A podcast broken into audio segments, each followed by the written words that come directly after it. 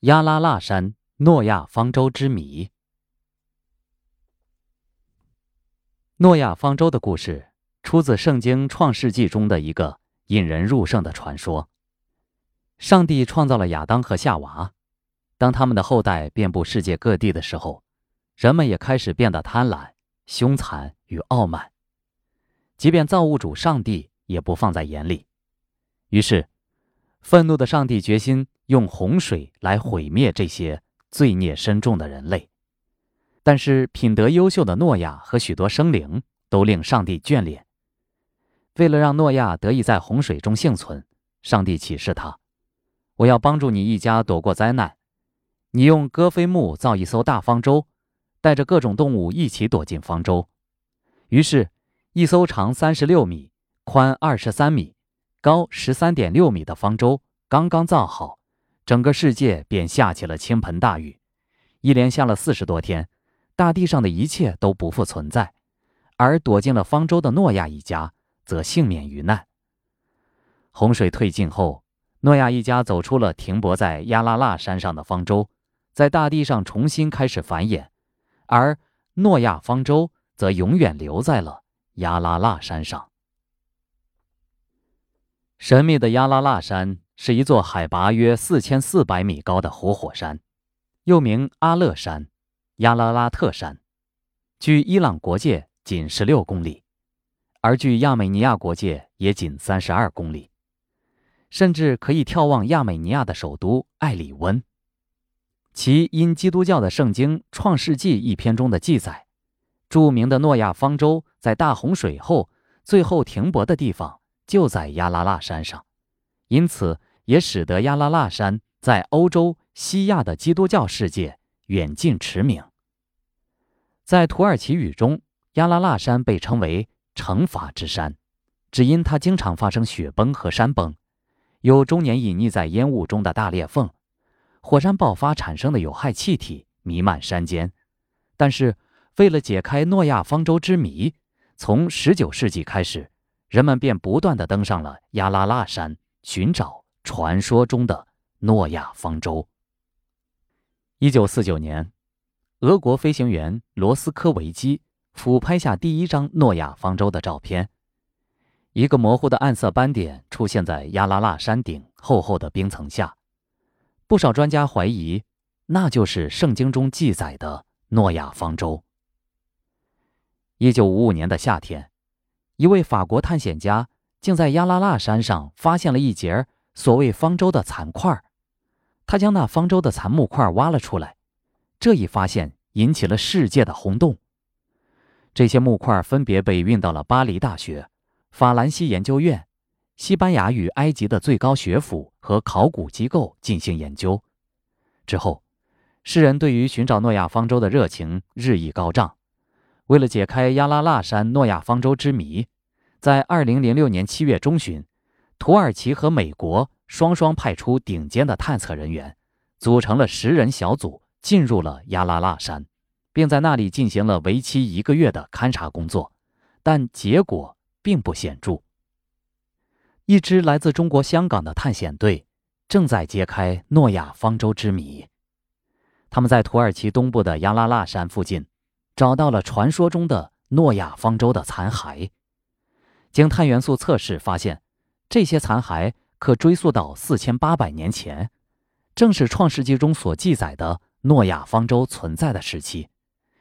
据称，其真实性高达百分之九十九点九。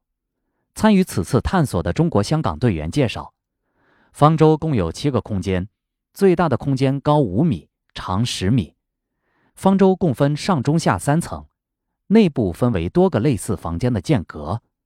部分建筑推断是圈养动物的木栏，我们猜测是诺亚人用来圈养动物的。而有些已经发现的房间则存满了陶器物品。根据《创世纪》记载，诺亚方舟长近一百五十七米，宽二十六米，高十六米。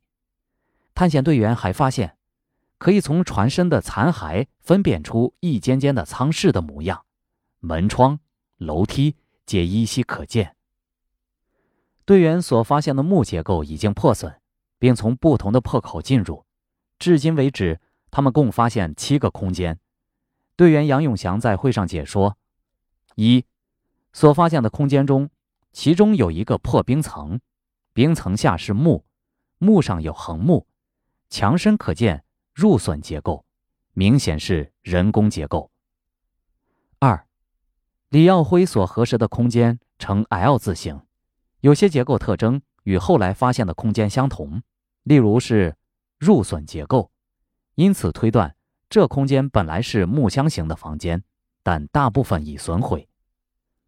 三，空间的高度超过五米，队员需要由绳由上方的破口进入，那里的墙身全是木，但并非盒子形。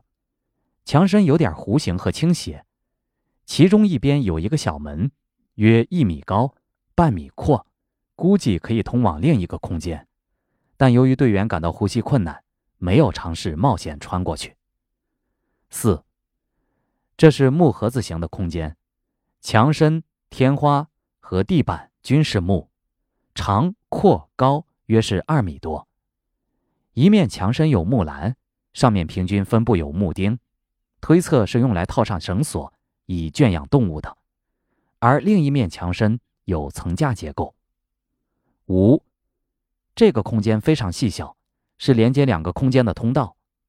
六，在结构内有超过一条像用树干砍成的木梯，在这空间内，队员们爬上木梯，发现天花上有门，因此推算木结构有超过一层。我们尝试打开门。但打不开，由于不想破坏结构，留待将来有合适的工具才再尝试。七，队员没有进入这个空间，只由上方的小口往下俯视及拍摄照片。空间的高度及阔度估计分别是五米及十二米。参与此次探索的荷兰著名方舟探索家格利特·艾顿介绍说。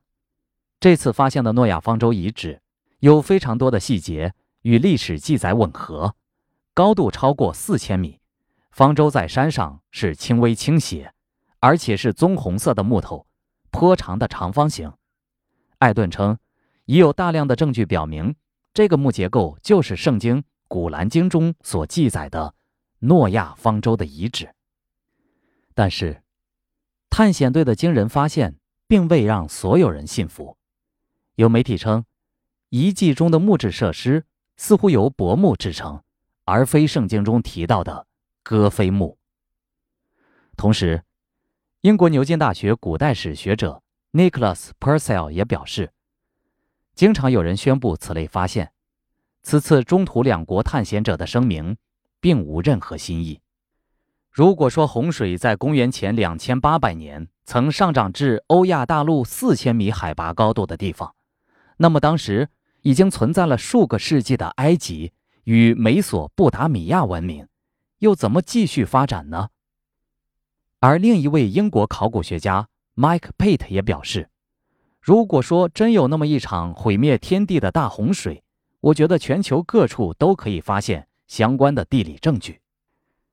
然而，两国的探险者并未因此气馁，在土耳其政府的支持下。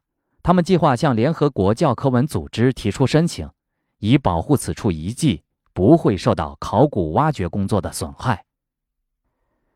目前，亚拉腊山地区已经被土耳其官方正式划定为国家公园，并被命名为诺亚方舟遗址。